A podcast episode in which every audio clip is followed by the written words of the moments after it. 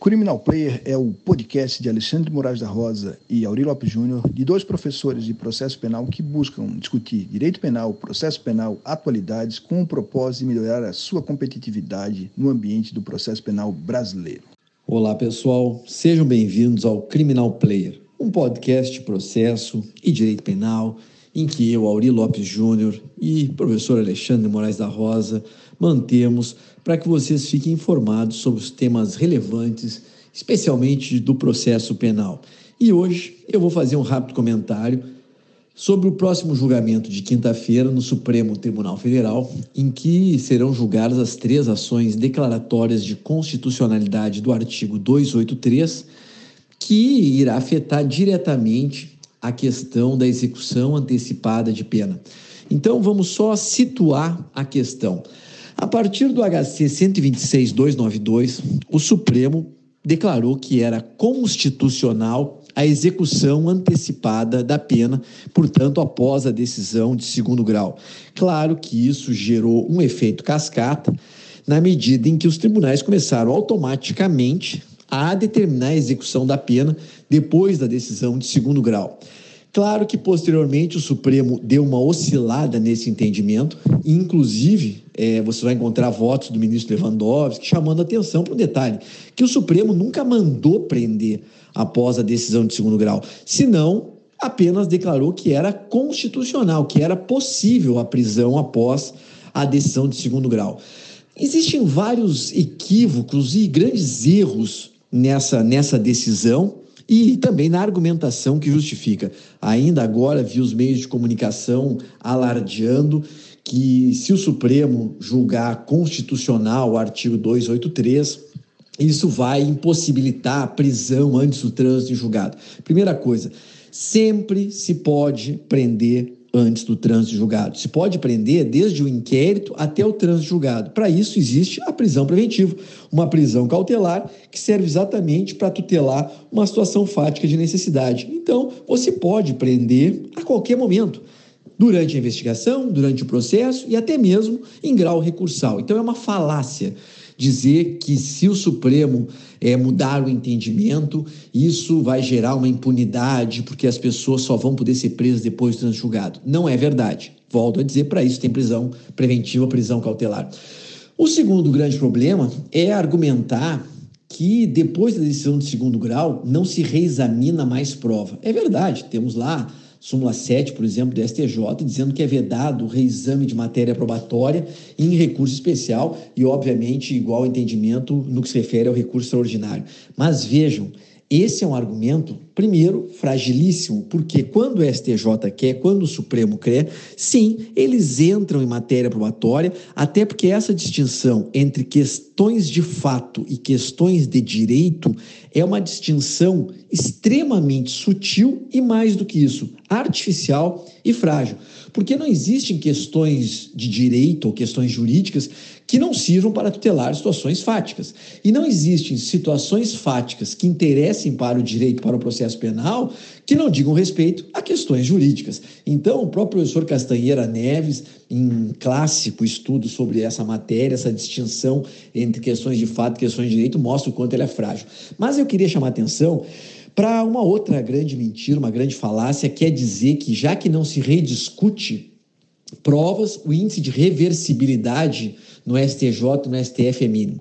Estudos comprovam, pesquisas comprovam, tanto pesquisas feitas pelas defensorias públicas dos estados, como, como também pela Defensoria Pública da União, mas também pelo IBCCRIM. Enfim, existem várias pesquisas de dados mostrando que o índice de reversibilidade é sim significativo, chegando até a 46%, desde que você pense e compreenda que não é só uma questão de absolver, senão que também é um resultado favorável, também é uma reversibilidade, também é uma alteração, quando você muda do regime fechado para um semiaberto, quando você anula um processo, quando você reconhece que uma prova é ilícita e anula um processo, quando você declara uma prescrição, quando você muda a tipificação legal e altera significativamente o regime de cumprimento, quando você reduz a pena, enfim, existe uma uma diversidade de decisões possíveis em grau de recurso especial que vão sim reverter, modificar significativamente a situação.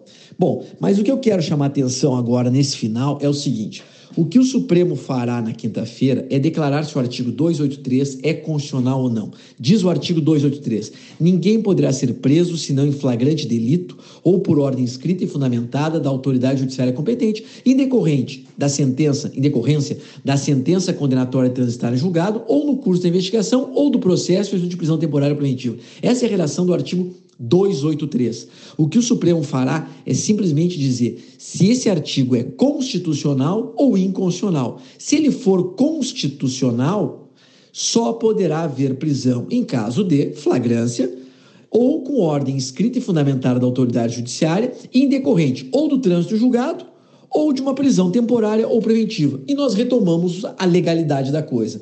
Para ser preso, ou é flagrante, ou é preventiva, ou é temporária, ou é trânsito em julgado.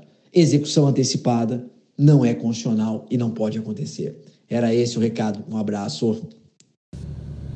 Pois é, pessoal, na linha do que o Auri, meu parceiro Lopes Júnior, falou, nós temos aqui uma discussão que é de índole constitucional. A nossa Constituição de 88 fez a opção clara pela presunção de inocência, com o significativo de que trânsito em julgado é quando há esgotamento de todas as dos recursos. Recurso especial extraordinário está no mesmo item, no mesmo caminho processual. De sorte para nós não há possibilidade no atual regime normativo nós pensarmos o contrário. O Supremo Tribunal Federal acabou vencido na versão originária do HC 126-292 e agora encaminha-se para o oposto.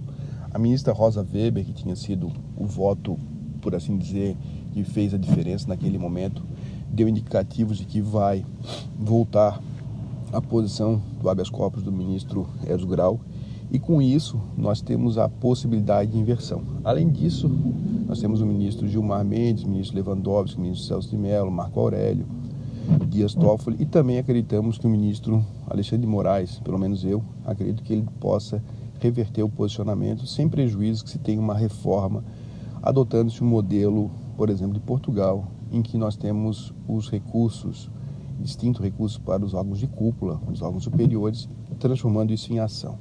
Como era, aliás, o projeto Peluso. No sistema normativo atual, há plena necessidade de aguardar o trânsito julgado. Isso é mais sintomático e paradoxal, porquanto o próprio Supremo Tribunal Federal tem determinado que nos casos de, por força da LEP, que as penas restrição de direitos só possam ser executadas após o trânsito julgado, o que gera um paradoxo, afinal de contas. Aquela prisão, a privação de liberdade se cumpre imediatamente, enquanto a prisão a restritiva de direito aguarda-se o trânsito julgado. Com tudo isso e com os indicadores que têm sido referidos pelo Aurélio Lopes Júnior, acreditamos que haja uma reversão da posição do Supremo na manhã. Vamos aguardar e voltaremos com novas considerações. Um grande abraço. Criminal Player tem o apoio da editora E+, e no site www.emaiseditora.com.br você encontra material de apoio, informativos, o meu sobre direito e tecnologia, lançamentos e material de complementação da leitura do podcast Criminal Player. Um grande abraço.